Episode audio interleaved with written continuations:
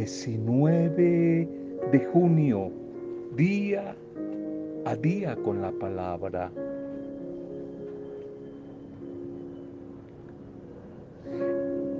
El Señor los alimentó con flor de harina y los sació con miel silvestre. Salmo 80, 17.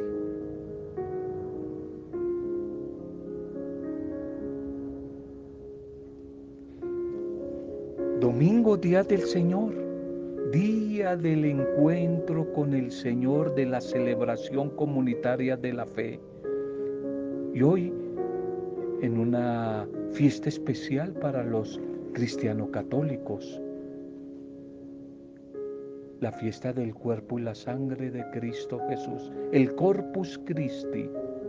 Bienvenidas y bienvenidos, bendiciones a tu vida.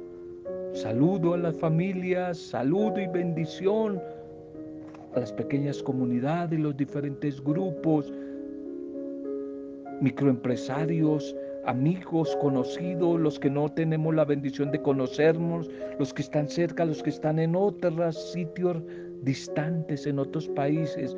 Un recuerdo, un saludo para ustedes, nuestra intercesión por cada una de sus vidas, nuestra intercesión por cada uno de ustedes en este día, por los que están viviendo días, momentos difíciles, nuestra oración, acompañando sus dificultades y creyendo, confiando y esperando que tiempos mejores van a llegar para ti, van a llegar para todos nosotros, que tiempos mejores en el nombre de Cristo Jesús van a llegar para nuestras vidas. Ánimo, ánimo. Nuestra oración hoy por nuestro país, en este día en que elegimos a un nuevo presidente, un nuevo gobernante. Oramos por el corazón de los candidatos, especialmente el corazón de todos los colombianos.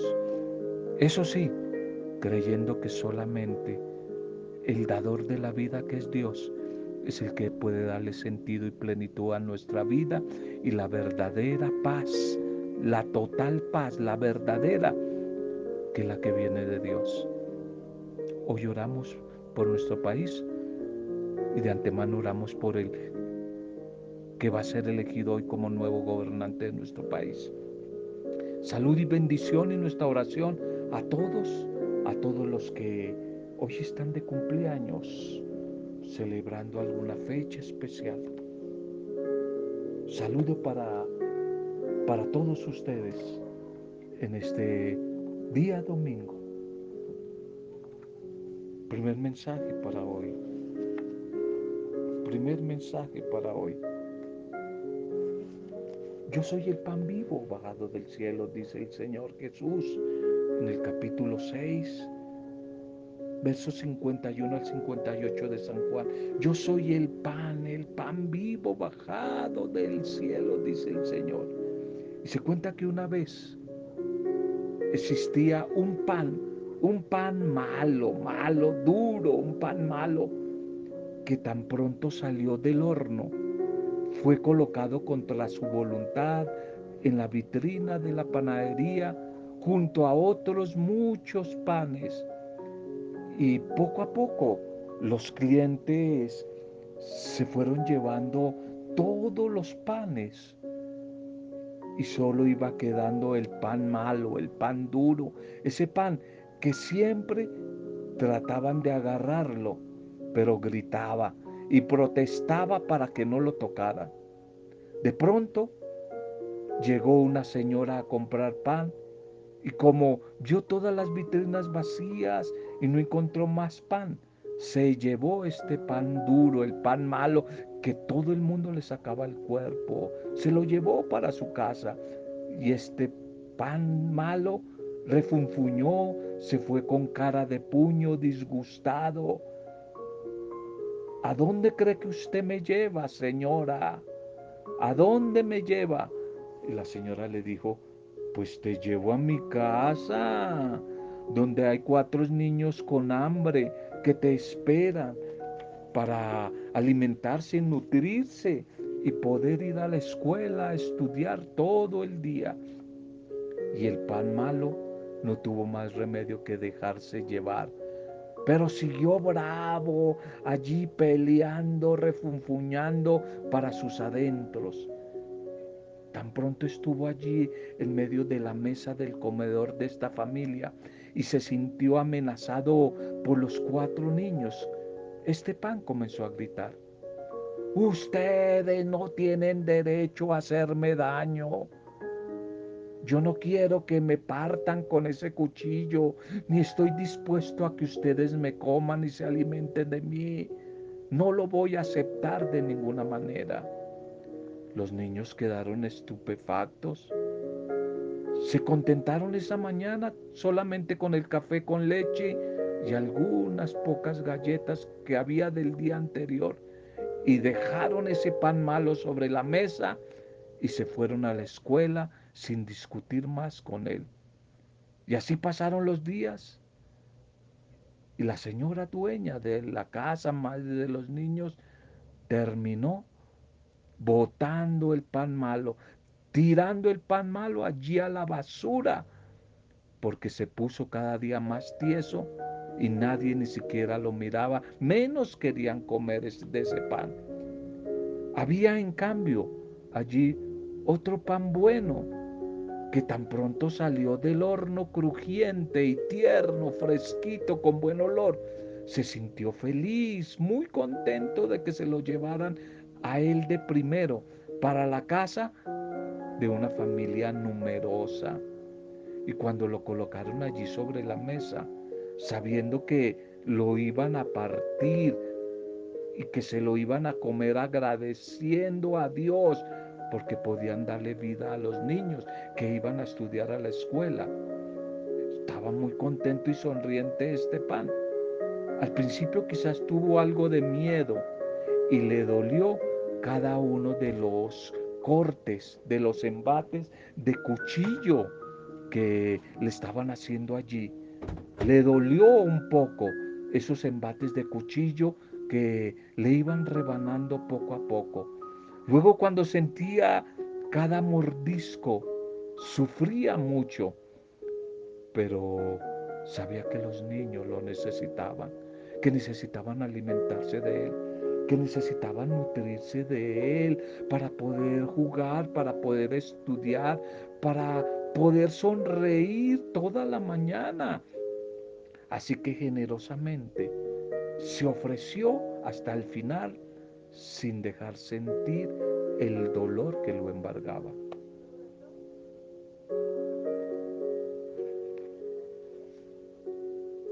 Una historia nos puede un poco, quizás para alguna de las catequesis de niños, primera comunión, qué sé yo, para trabajar con niños, nos puede ayudar un poco a reflexionar sobre el tema de Jesús Eucaristía Jesús Eucaristía, que muchos, como algunos niños, se pueden preguntar, ¿cómo es que éste puede darnos a comer de su propio cuerpo? ¿Cómo es que éste puede darnos a comer de su propio cuerpo? La fiesta hoy del Corpus Christi Jesucristo que se hace signo de amor, signo de entrega, presencia viva a través de la Eucaristía para la comunidad. Hoy esta fiesta del cuerpo y la sangre del Señor, que nos invita, ojalá, a profundizar un poco mejor ese misterio de la presencia eucarística de Jesús, donde se nos va a invitar como Él solo por amor y desde el amor, a partirnos y compartirnos con generosidades del amor para conformar verdaderas comunidades de fe. Por eso vamos a ver que en la primera lectura de hoy, que es del libro del Génesis, vamos a encontrar al sacerdote y rey de Salén, Melquisedec, quien hizo traer pan y vino para luego bendecir a Abraham y con este gesto nos quiere invitar a descubrir que el mejor sacrificio a Dios se da cuando estamos en comunión, en solidaridad, en fraternidad compartiendo con nuestros hermanos. De la misma manera, en la segunda lectura de hoy, que es la primera carta a los Corintios, Pablo el apóstol nos va a animar, nos va a motivar, pero también nos va a exhortar a no olvidar esa tradición que él mismo ha recibido, en la cual Jesús, en la última cena con sus discípulos, se presenta como pan vivo bajado del cielo, pan, pan y vino que se entrega por nuestra salvación, cuerpo y sangre de Jesús por nuestra salvación. Y en el Evangelio de hoy, que es Lucas, se nos va a narrar el episodio de la multiplicación de los panes, donde Jesús envía a sus discípulos a alimentar a su pueblo hambriento de buena noticia, de la palabra, del Evangelio.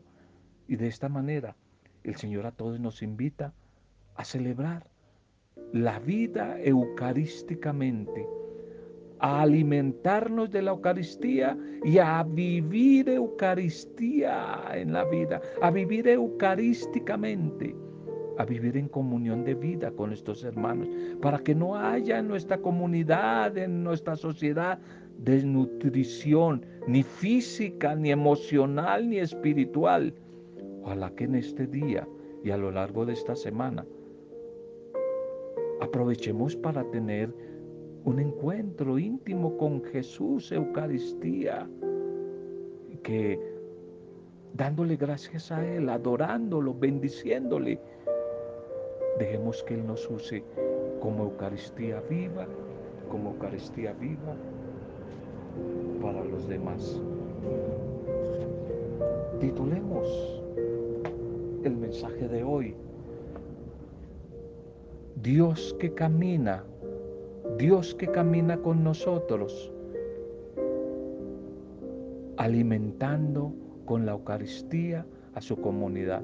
El Dios caminante que alimenta y nutre a su comunidad desde la Eucaristía. La primera lectura para hoy es del libro del Génesis 14, 18 al 20. Ofreció pan y vino. En aquellos días Melquisedec, rey de Salem, rey de Salén y sacerdote del Dios Altísimo, sacó pan y vino y le bendijo diciendo, bendito sea Abraham por el Dios Altísimo, creador del cielo y la tierra.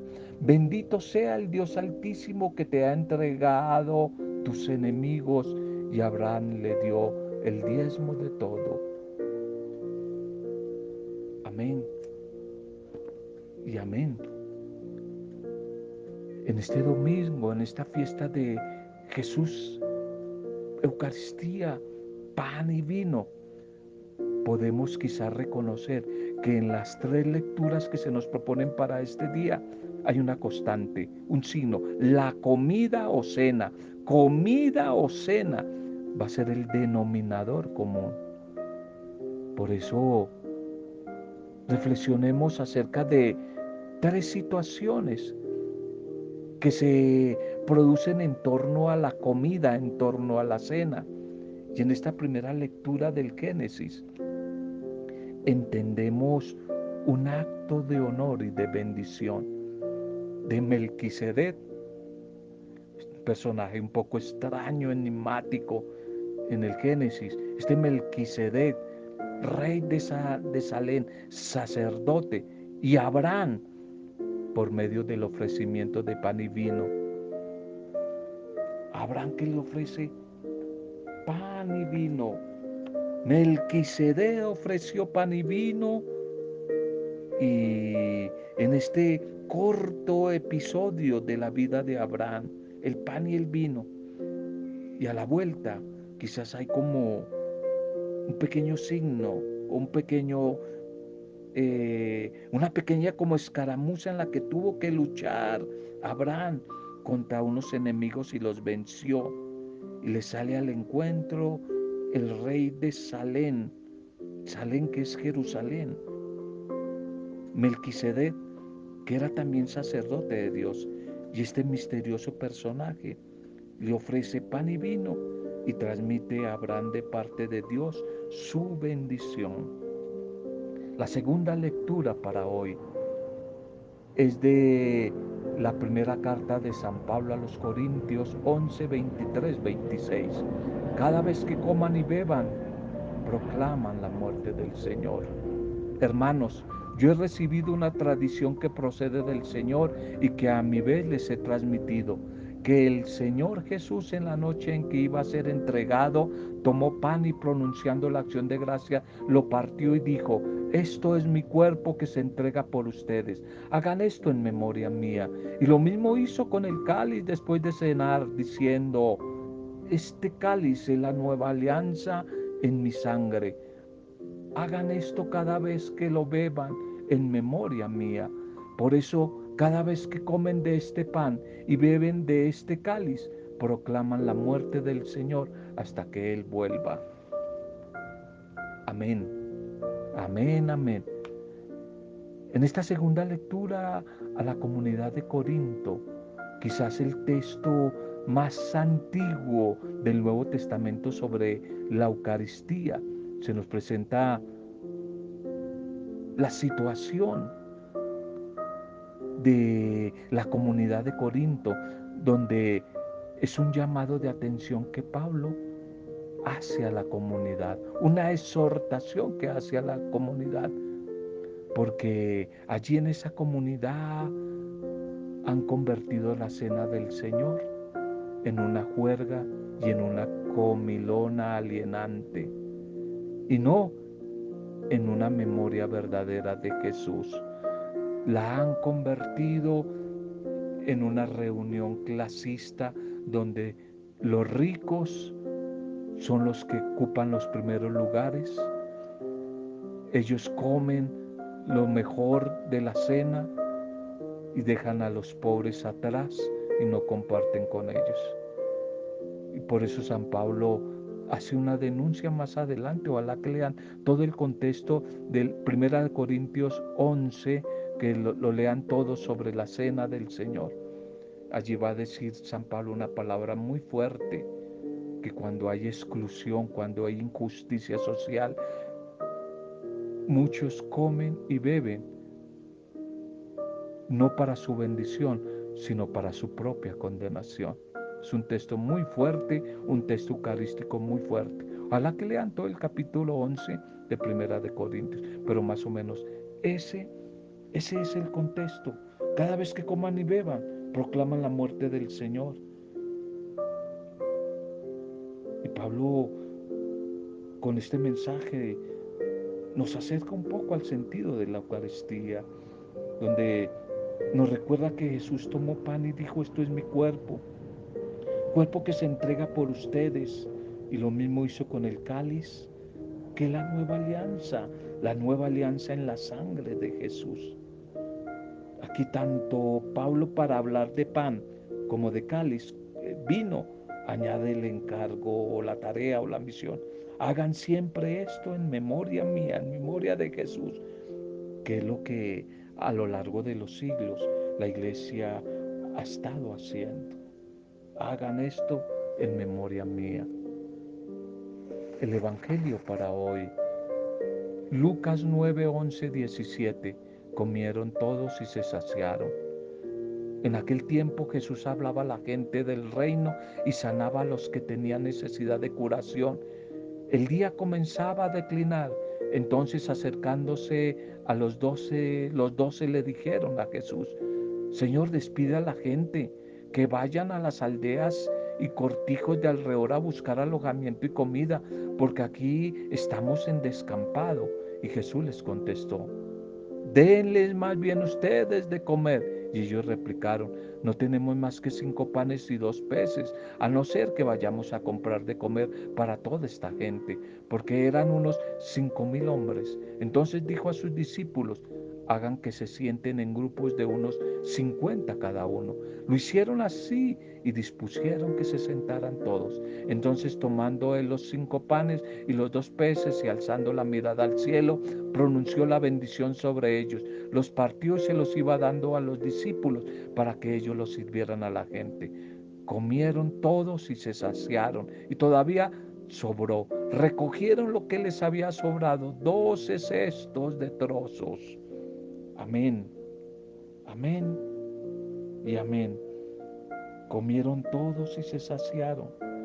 Como quiera que este relato de la Eucaristía allí, tal vez recordando el hecho del jueves santo, la última cena, que lo habíamos escuchado en la primera lectura en labios de Pablo.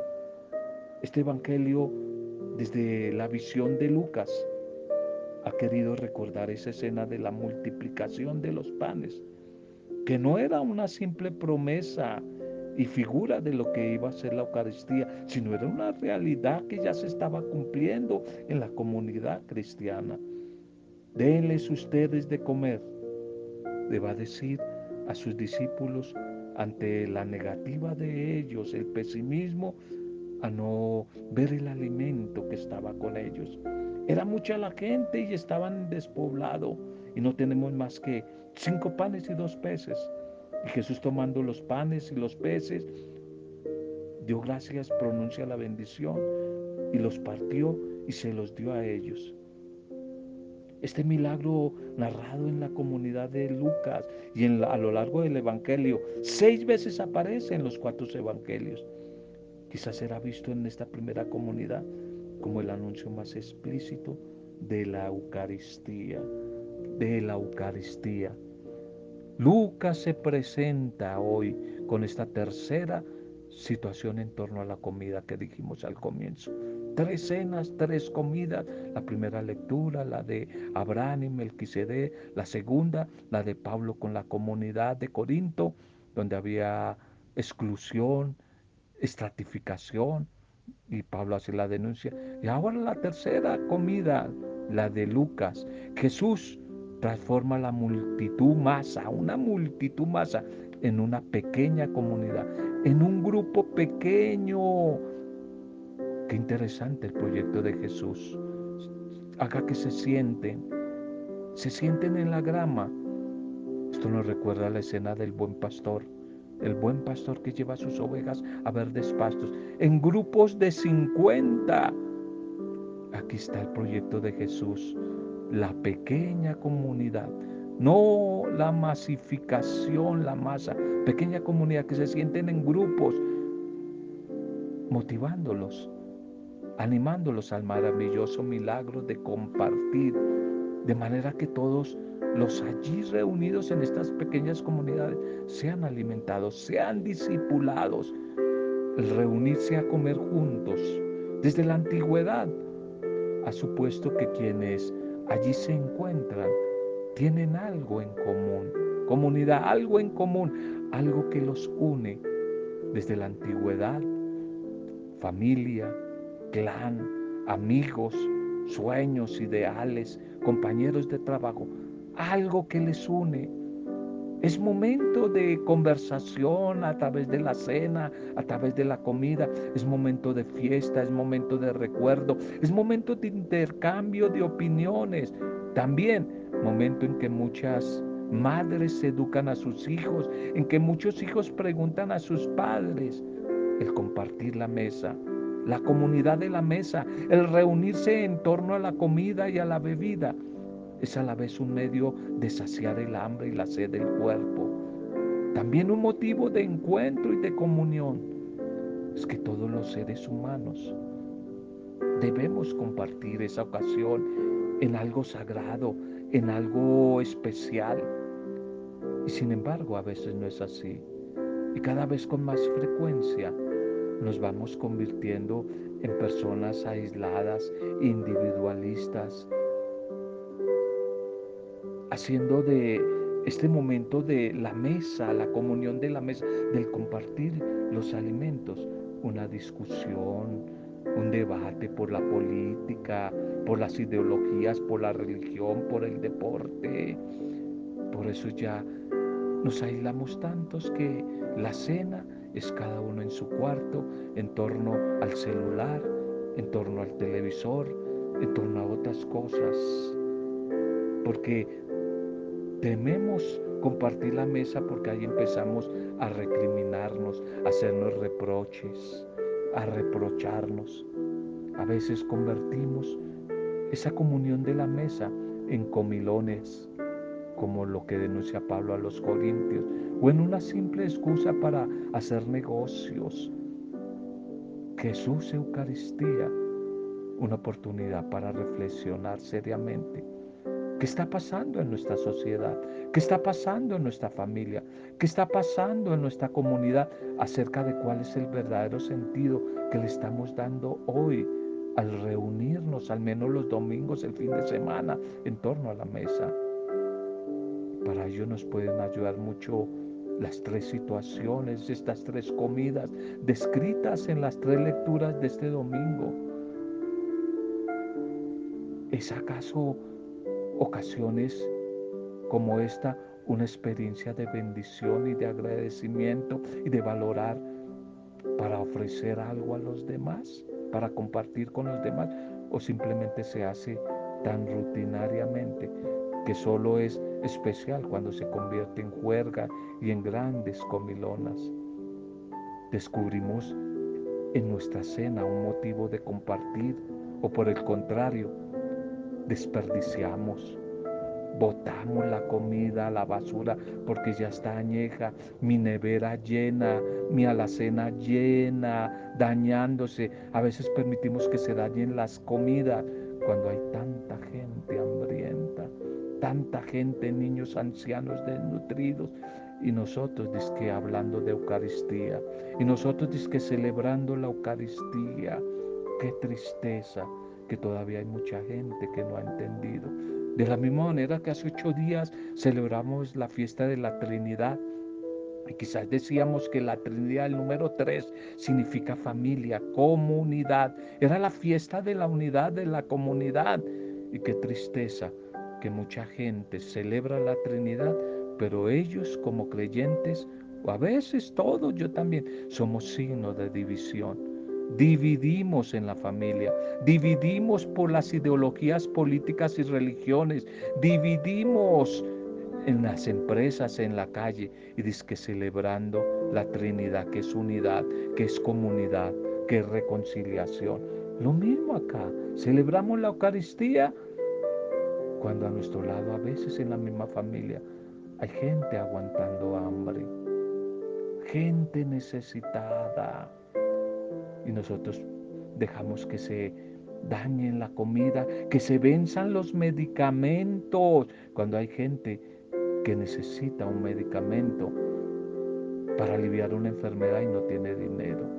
Y dice que nosotros celebrando la Eucaristía, celebrando la Eucaristía, sin darnos por enterados que hay millones de seres humanos en el mundo, en mi barrio, en mi país, en mi ciudad, casi en mi entorno cercano, en la familia, que no tienen ni un pan para alimentar su cuerpo, ni una mano que les extienda un plato de comida. Cristo, Eucaristía, Corpus Christi hoy, ¿acaso somos de aquellos que tragamos la comida y la bebida porque estamos atrasados o alienados por las redes sociales, por el WhatsApp,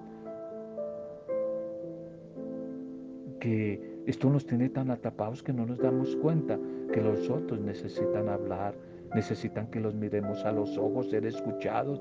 Qué triste nos ha pasado, a mí me ha pasado. Voy a una cita médica no me miran a la cara a veces los médicos, no me miran a los ojos, están concentrados allí en el computador, no hay una mirada, no hay una sonrisa. ¿Cómo nos hace falta entender el verdadero sentido de mirarnos, de alimentarnos, de nutrirnos con el pan de una sonrisa? ¿Cómo necesitamos de disfrutar del pan? Como de la vida personal, la vida familiar, de los sueños, compartir nuestros temores, nuestros miedos, el pan de sembrar esperanza en los demás. Que ojalá así como el amor hay que alimentarlo y cuidarlo para que no se transforme en rutina y muera. Así también deberíamos invitar a todos los enamorados para quienes carece de importancia lo que materialmente tengan para comer, pues hasta el plato más humilde se hace exquisito, se convierte en un momento de intimidad, de conversación, de alegría, porque hay amor. Esta fiesta del cuerpo y la sangre de Cristo. Es la fiesta del Dios con nosotros, del Emanuel. Y debe ser, por tanto, la fiesta de toda la humanidad que vibra de amor reunida en torno a la mesa y que experimenta la presencia de un Dios amoroso, generoso, que se preocupa por nosotros. Un Dios que quiere expresar su amor, su generosidad por cada mujer, por cada hombre, pero que también nos pide que nos esforcemos por compartir y compartir y repartirnos con el prójimo, con el más próximo, con el necesitado.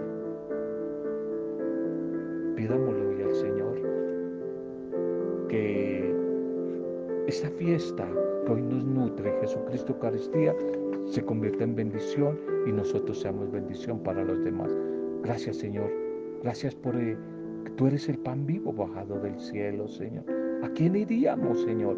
Hoy nútrenos integralmente, nutre en nosotros esas áreas vacías, débiles, nutridas, Señor, y que siendo alimentados, fortalecidos, nutridos por ti, desde hoy mismo nos convirtamos en cena, en pan vivo bajado del cielo para nuestros hermanos, los más cercanos, los que más sufren. Señor, enséñanos que no nos contentemos con ir a la Eucaristía.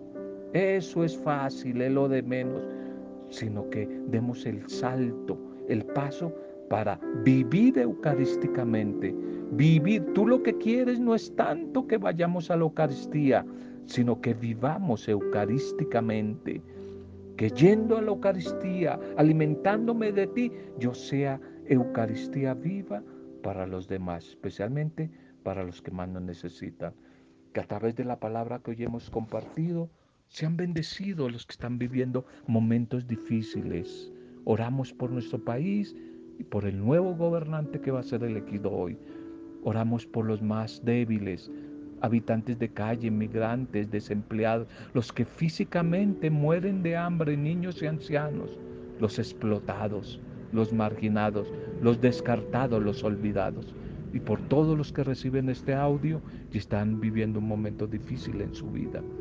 Que esta palabra de hoy, Jesucristo pan de vida, se convierta en ánimo, esperanza y bendición para todos ellos. Lo hemos hecho, este mensaje compartido, en el nombre del Padre Dios Creador, en el nombre de Jesucristo nuestro Señor, pan de vida, Jesucristo Eucaristía, y en la intercesión y poder del Espíritu Santo, con acción de gracias, alabanza y adoración a ti, Dios Padre, Trino de amor. Amén. Roberto Zamudio, de día a con la palabra.